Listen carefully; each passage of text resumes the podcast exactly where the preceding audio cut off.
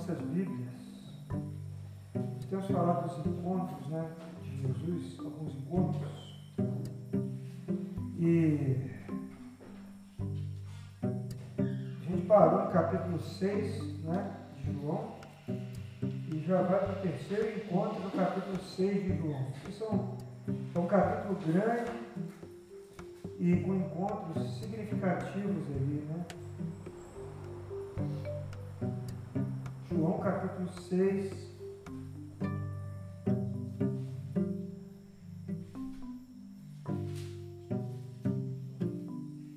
Deixa eu achar o verso aqui. João capítulo 6, a partir do versículo 25. João 6, a partir do versículo 25. Encontro de Jesus com com um grupo de pessoas que estava ali com a motivação errada. Semana passada a gente viu o encontro de Jesus com os medrosos, não é? Na outra semana a gente viu o encontro de Jesus com alguém que quer servir. Vimos Jesus no capítulo 5 com, com aquele aleijado lá no poço. Depois vimos Jesus com a mulher, a mulher samaritana. Jesus com Nicodemos, Jesus no casamento, né? Se encontrando ali com aquela nova família, aquela necessidade que surgiu ali. E hoje nós vamos ver Jesus quando ele se encontra aqui. É, não vai dar para falar todo, todo, todo o capítulo aqui, o que falta, porque é muito grande. Mas nós vamos ler alguns versículos aqui, tirar algum aprendizado para nós, para aplicar na nossa vida. João capítulo 6, a partir do verso 25. João 6, a partir do verso 25. Quando, quando o encontraram do outro lado do mar, perguntaram: Mestre, quando chegaste aqui? Jesus respondeu: A verdade é que vocês estão me procurando, não porque viram os sinais milagrosos, mas porque comeram os pães e ficaram satisfeitos. Não trabalhem pela comida que se estraga, mas pela comida que permanece para a vida eterna, a qual o Filho do Homem lhes dará. Deus, o Pai, nele colocou o seu selo de aprovação. Então lhe perguntaram: o que precisamos para fazer para realizar as obras de Deus, que Deus requer? Jesus respondeu: A obra de Deus é esta, crer naquele que ele enviou. Então lhe perguntaram: Que sinal milagroso mostrarás para que o que vejamos, para que o vejamos e creiamos em ti? Que farás? Os nossos antepassados comeram maná no deserto, como está escrito, eles lhes deu de comer pão dos céus. Declarou-lhe declarou Jesus: Digo-lhes a verdade. Não foi Moisés que lhes deu o pão do céu, mas é meu Pai que lhes dá o verdadeiro pão do céu. Pois o pão de Deus é aquele que desceu do céu e dá vida para o mundo. Disseram eles: Senhor, dá-nos sempre desse pão. Então Jesus declarou: Eu sou o pão da vida. Aquele que vem a mim nunca terá fome, e aquele que crê em mim nunca terá sede. Mas, como eu lhes disse, vocês me viram, mas ainda não creem. Amém? Até aqui o 36. Aqui nós encontramos nesse capítulo o pessoal que tinha comido o pão lá, né? Estava entre os 5 mil homens que comeram o pão que Jesus multiplicou a partir dos pães daquele menino. E eles estavam onde Jesus ia, eles queriam estar lá, ali. Eles foram atrás de Jesus. E chegaram lá, do outro lado do mar da Galileia, e perguntaram a ele, como é que o senhor chegou aqui? Eles tinham ido do outro lado, não encontraram, foram do outro lado, estavam atrás de Jesus. Né? Hoje, hoje é quanto do mês? Hoje é 27? 27. Então hoje é o de Cosme e Damião, não é? Cosme e Damião eram cristãos e serviam as crianças através da medicina. Mas de Cosme e Damião era uma correria, né, quando eu era criança, porque falava assim, lugar tal está dando doce, fulano de tal. Aí a pessoa já até sabia que o doce lá do fulano de tal era, um saco recheado, era de rico, né? Ele dava muito doce, colocava aquele montão de doce, e a criançada para lá. Daqui a pouco tinha uma notícia que outro lugar estava dando, tinha uma filha já parava. Daqui a pouco era um carro, onde tinha doce, a criançada ia atrás daqueles doces. Havia algum interesse aí no e Damião? Havia nenhum interesse no e Damião. Saber a história do e Damião? Saber como eles viveram? Eles tinham interesse em saber quem estava dando doce. Não tinha. Numa época ele estava até botando doce envenenado. A turma pegava, ficava doente, ficava doente, doce passando mal. Ah, aqui com Jesus era mais ou menos isso. As pessoas estavam pensando que ele estava distribuindo doce de código minha. Porque onde ele estava indo, ele estava indo atrás, e aí eles encontram com ele e fazem uma pergunta muito singela aqui, né? Mestre, quando chegaste aqui? Eles não estavam buscando a Jesus pelo que ele era, pelos sinais que ele vinha realizando até ali, ele já tinha feito muitas coisas até ali, ele já tinha pregado para muitas pessoas até ali, ele tinha demonstrado para, em muitos, muitas oportunidades que ele era, mas ele ainda não tinha dado pão para o pessoal comer. E aí o pessoal comeu o pão, comeu o peixe, gostou demais, falou, esse aí vai ser o nosso rei, vamos atrás dele. E aí Jesus então encontra um grupo de pessoas que o buscavam com uma motivação completamente errada. Então existem pessoas que realmente buscam a Jesus, mas as suas motivações são erradas. Né? O pão ou o estômago cheio foi o que levou esse grupo a ter tanto interesse por Jesus. Eles foram alimentados ali, eles voltaram para casa satisfeitos, né, barriguinha cheia. Então, essa satisfação, a satisfação dessa necessidade, da fome, fez com que essas pessoas começassem a buscar Jesus. E foram correndo atrás dele mesmo. Mas nós vemos histórias na Bíblia de pessoas que buscavam Jesus com motivações completamente erradas. Em Mateus capítulo 7, 22 e 23, Mateus 7, 22 e 23.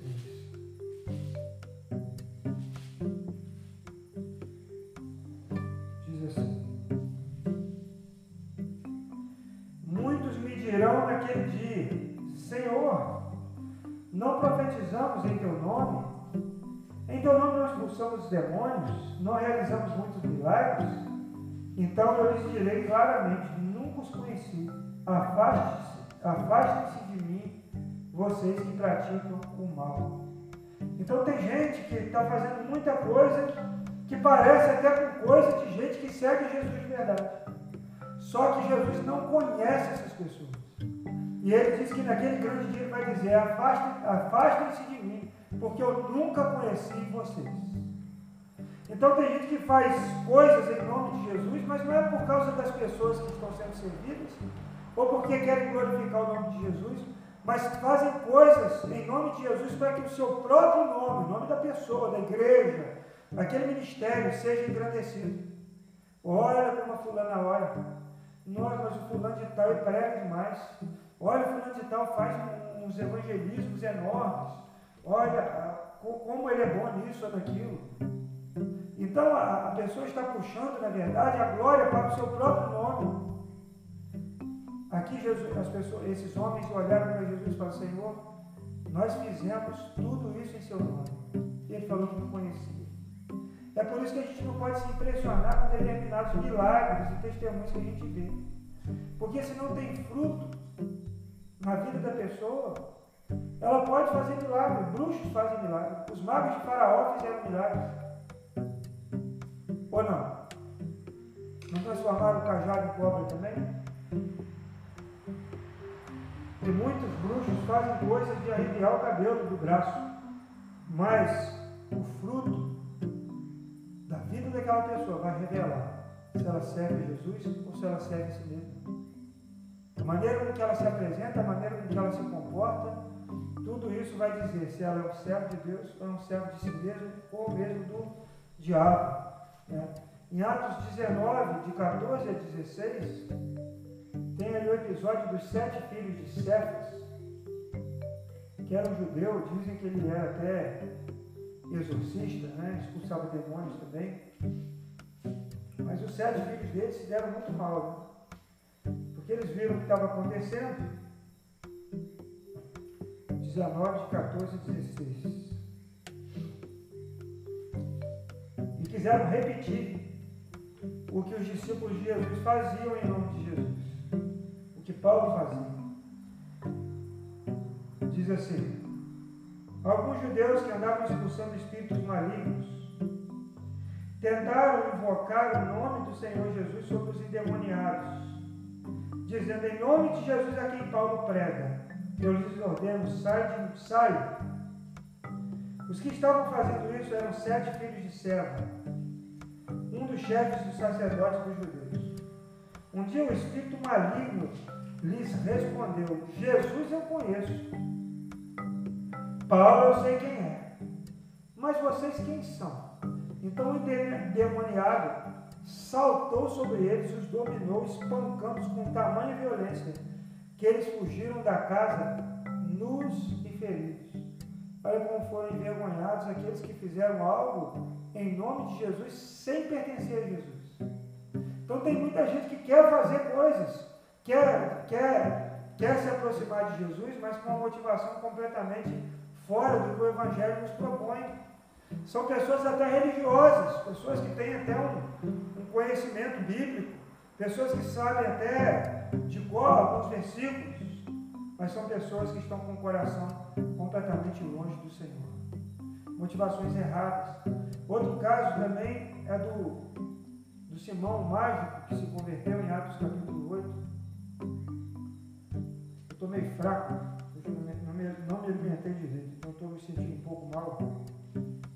Caso de desmaio, assumo aqui. Brincadeira. Atos capítulo 8, 18 e 19. Diz assim: Vendo Simão que o Espírito era dado com imposição das mãos dos apóstolos, ofereceu-lhes dinheiro e disse: Dê-me também este poder para que a pessoa a quem eu puser as mãos receba o Espírito Santo. Olha só. Ele era mágico, ele ganhava dinheiro através da, da mágica, da feitiçaria. E aqui ele vê o Espírito Santo agindo através daquelas pessoas, dos discípulos de Jesus. Ele queria pagar para ter aquele dom, para receber aquele ministério para que o Espírito Santo desse sobre as pessoas. Quem estava falando ali não era um convertido, era um mágico que começou a seguir os discípulos de Jesus. E esse mágico queria, sendo um cristão, ter a glória que o mundo dava para ele. Nós conhecemos né, cantores que muitas vezes se convertem, ou não, né? mas vão para a igreja e eles criam expectativas de que ali no, no, meio evangélico eles vão ter algum sucesso. Né? A gente tem um caso, assim, que lembra agora, da, da Perla, né? que era fronteira, se converteu, casou e aí desviou de novo, não fez, não fez sucesso, segundo ela, no meio gospel e voltou a cantar funk. Ela estava lá na igreja, lá com a sua família. Ela estava ali tentando fazer algum sucesso ali, mas o coração dela não foi trabalhado, não foi tratado. E ela estava diante do Senhor com uma motivação completamente fora dos princípios do Evangelho. Ela queria a glória pessoal, ela queria o dinheiro, ela queria o sucesso como ela tinha no mundo, mas ela não conseguiu ali o sucesso. Porque a glória do mundo é incompatível com quem quer servir a Deus. É incompatível. Aquele que quer receber elogios, quer receber a glória do mundo, é incompatível com aquelas pessoas que querem viver de acordo com o Evangelho do Senhor Jesus. Né? Deus pode usar cantores do mundo? Claro que pode, como ele usa. Mas os cantores do mundo não, que, que vão para a igreja não podem usar Deus para engrandecer o seu próprio nome de uma pessoa. Às vezes a pessoa imagina que ela vai ser uma liderança numa igreja, porque ela já tem alguma liderança nos lugares que ela trabalha. E chega lá na igreja, Deus coloca ela no banco ali, coloca ela ali na portaria, coloca ela para ajudar no louvor, mas demora anos ou nunca dá para ela uma liderança que na cabeça dela seja significativa. E ela fica frustrada. E a gente encontra gente assim, há, um tempo atrás trabalhou alguém para nós lá em Cabo Frio, fazendo obra lá para a gente. Um servente que ele reclamava que não teve o reconhecimento que ele merecia. Então ele estava afastado, mas ele queria voltar, mas ele queria que achar uma igreja que reconhecesse seu ministério. Não é? Por que ele queria isso? Porque ele queria viver daquela glória, queria viver daquela, daquele povo que o ouvia, daquelas demonstrações que ele fazia, que eu assisti um vídeo, eu vi que eram demonstrações mesmo. Estava muito longe do Evangelho. Então, como tem gente por aí que você olha e diz, não, é um servo de Deus, que coisa boa, que benção. Mas quando começa a falar, começa a mostrar que Jesus não conhece. Aquele grupo estava sedento por Deus, não estava? Eu quero ir, eu quero, eu quero ir a Jesus. Vamos atravessar o rio, vamos remar. Vamos lá na vigília, vamos no culto, vamos na congregação, vamos na comunidade, vamos ser aonde. Aí, no final, aí quando acontece uma decepção, as pessoas deixam de seguir Jesus. Quantos desse grupo aqui estavam no final do capítulo 6, que a Bíblia diz, muitos de João, muitos deixaram de seguir Jesus. O verso é 60. Ao ouvirem isso, muitos dos seus discípulos disseram: Dura é essa palavra, quem pode suportá-la?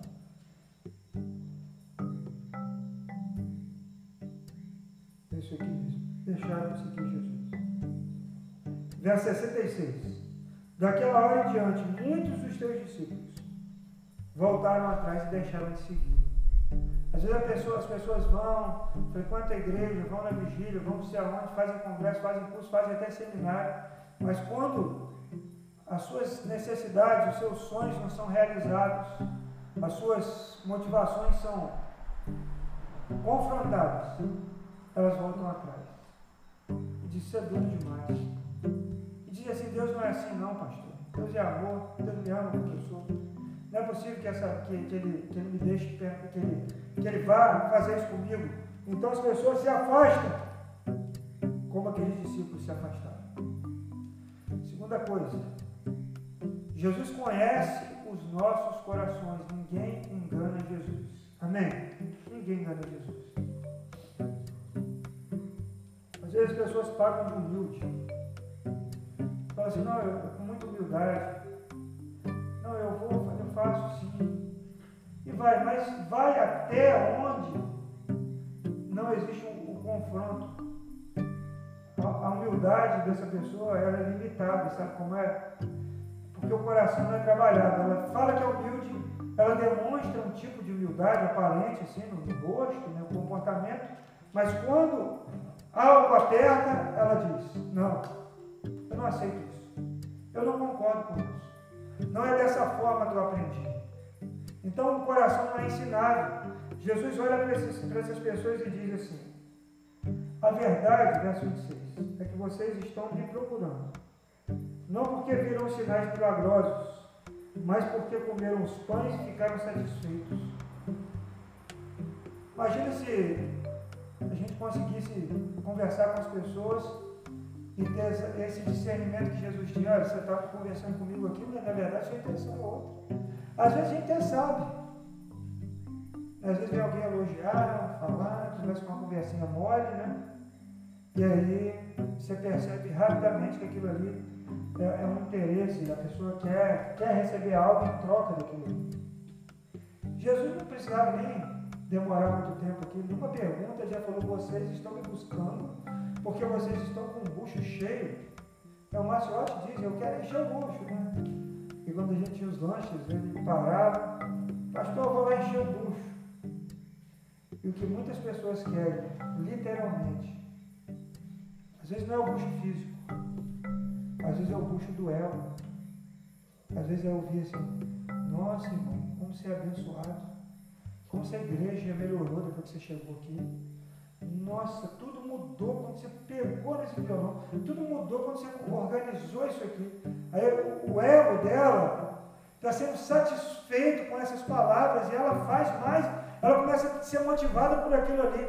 Ela não está fazendo porque ela ama Jesus e quer tocar esse violão e adorar a Deus. Ela não está organizando a igreja porque ela quer ver a igreja organizada, porque ela ama Deus e quer ver a igreja de Cristo arrumadinha, limpinha. Ela está fazendo porque os irmãos gostam do que ela faz. E o ego dela diz assim: continue fazendo. É assim mesmo. Olha, você tem muita aprovação. É isso mesmo. Aí um dia falou: olha, irmão Fulano está fazendo muito bem isso aí. Mas irmão Fulano, Essa, essa arrumação de cadeira de duas não está muito boa. Sabe por quê? Porque às vezes tem três pessoas num carro só e vai ter que mexer na cadeira e fazer a Mas pastor, gosta que se coloque duas cadeiras, as pessoas gostam. É mais bonito, é mais simétrico. Para ser mais. É, é, como, como eu estou dizendo, eu quero Vamos colocar de três em três, assim, colocar algumas com dois, algumas com três, e vamos manter essa organização assim. O pastor não concorda. Isso não vai dar certo. Porque o ideal é que seja par, que vai dividir. E aí começa então aparecer a verdadeira motivação. São pequenas coisas, irmãos. São pequenas coisas que revelam o nosso coração, não é assim você brigar, ou xingar, ou falar alto, ou humilhar, falar, olha, você não é isso. Aí você descobre que aquele servo, aquela serva fiel, ela estava servindo a ela e não a Cristo. Ela estava servindo ao seu próprio ventre Então nós temos que ter no nosso coração, muito quebrantado nas mãos do Senhor. Falei, Senhor, o que o Senhor quer que eu faça? O apóstolo Paulo estava decidido para um lugar, mas ele falou assim: o Espírito Santo me impediu de ir. Ele podia bater o pé e falar assim, mas eu sou o apóstolo Paulo. E eu entendi que é para ir para aquele lugar. Mas o Espírito Santo falou: Eu quero que você passe a Macedônia. Ele falou: O Espírito Santo me impediu. A gente tem que ser quebrantado para entender o que é para fazer, o que não é para fazer. Se um irmão me corrigir, me, me falar, não precisa ser um pastor, mas um irmão mais velho, um irmão mais experiente, dizendo, não faça dessa forma. O meu coração está ali, a, como fala, ensinável. E aí é que nós encontramos Jesus confrontando essas motivações e botando assim, olha, vocês estão buscando, porque vocês estão comendo. Então, os sinais milagrosos sinais milagrosos, eles atraem as pessoas. Não é? Quando você, se a gente começasse a fazer alguns cultos aqui com, com sinais milagrosos, Cris vir aqui orar, as pessoas serem curadas, PT trazer uma revelação. Não tem nada contra isso, amém, irmãos? Eu creio no dom de Deus. Eu creio nos dons espirituais. Isso atrai muita gente. Nós conhecemos uma uma família pastoral que a irmã tinha um dom maravilhoso, ela, Deus falava muito através dela. Porém, o marido dela começou a explorar esse lado do culto, sabe? A ênfase era o final, depois, da, depois da, da, do louvor e da, da, uma pequena mensagem, fazia duas filas, né? Uma fila assim, e ia, ia receber oração, tinha ele, tinha ela, as pessoas iam mais nela. Sabe o que aconteceu? Cansaço dela, desgaste. E aí ele falou, quando encheu a, a escola que eles se reuniam, ele disse, está na hora de pregar doutrina. Está na hora de começar a pregar a palavra para discipular esse pessoal. Só que o pessoal que estava lá era pessoal de maioria de outras igrejas. Ia lá naquele dia da semana específico para receber uma, uma palavra da irmã fulana. Quando ele foi falar, olha, agora nós vamos é, é fazer aqui o discipulado, vamos pregar a palavra de Deus assim, começou a pregar, e aí a, a, a, o tempo de revelação diminuiu. O que, que aconteceu? Eles queriam ouvir a palavra, eles queriam crescer no conhecimento do Senhor, eles queriam levar pessoas para serem evangelizadas? Não. Eles queriam os sinais. Os milagres atraem pessoas.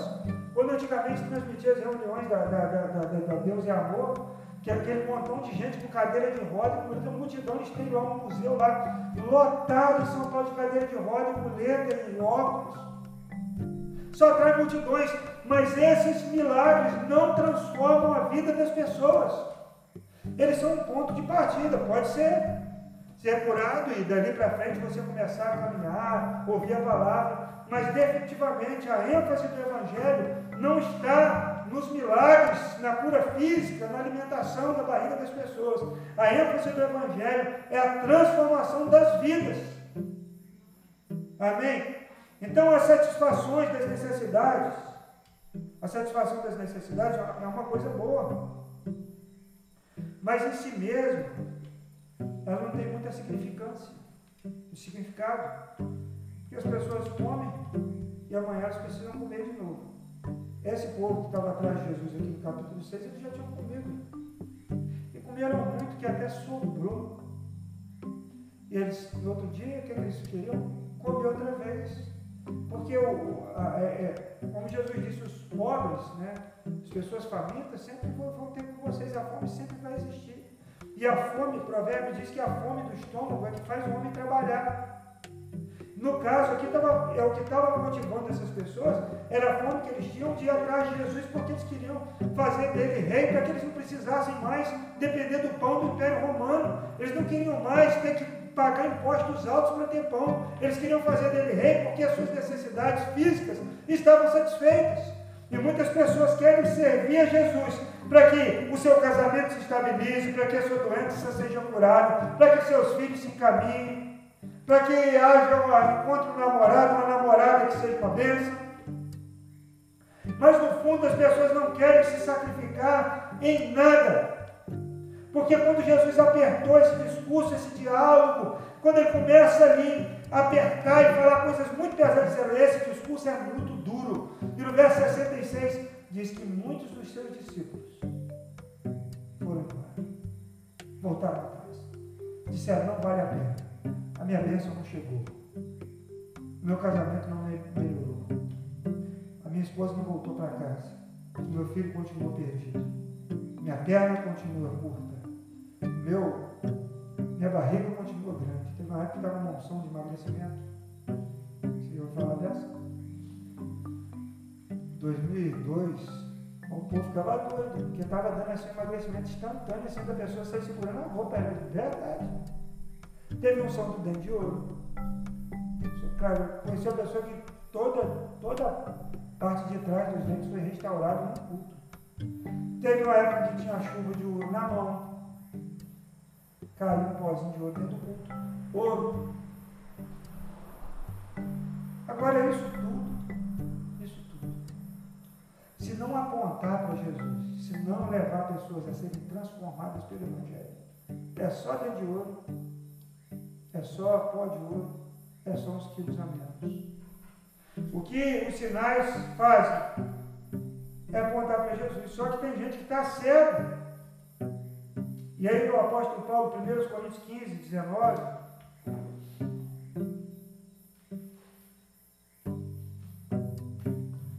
1 Coríntios 15, 19.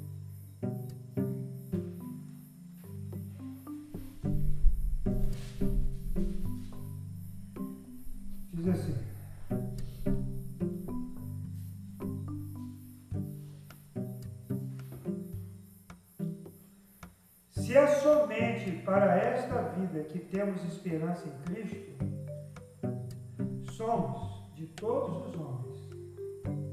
A sua versão deve dizer o mais, mais miserável. E aqui na minha diz: somos de todos os homens, os mais dignos de compaixão né? A gente vê os testemunhos na televisão, né? ouve as pessoas. Ah, antes de eu servir a Jesus eu estava endividado, eu tava, tinha falido e agora eu tenho tantos caminhões, tantas coisas. Antes de ir para a igreja fulano de tal, minha vida estava assim. Mas os testemunhos não falam de uma transformação no seu caráter, de uma vida restaurada. Os testemunhos falam somente das coisas que vão ficar aqui e vão perecer. O que é uma casa? Casa é algo que vai queimar. A Bíblia diz que tudo que está aqui está reservado para o fogo. O que é um grande carro, carrão, esse maravilhoso? Né? Quando a gente anda com. Quando eu ando com gente que tem assim dinheiro, a gente vai pedalar para alguém que tem um pouco mais de dinheiro, né? Quando vai doido, é que é bom. Aí a gente fica ouvindo. É, é outra realidade, né? calma. O fulano comprou um carro, um carro carro não sei o que das características. Olha, 230 mil. 200, 230, 230. Não, não, beleza, não estou lá, estou gostando. E aí começa a falar, e aí dá as características do carro. E o olho brilha, assim, legal. Aí você pensa assim, a Bíblia diz que por mais valor que esse carro tem, ele não é nada. Não é nada. Ele é lento, vai ser queimado, ele é um servo. Então, o carro está ali, é para me servir. Se eu puder ter um de 230, seria bom, né?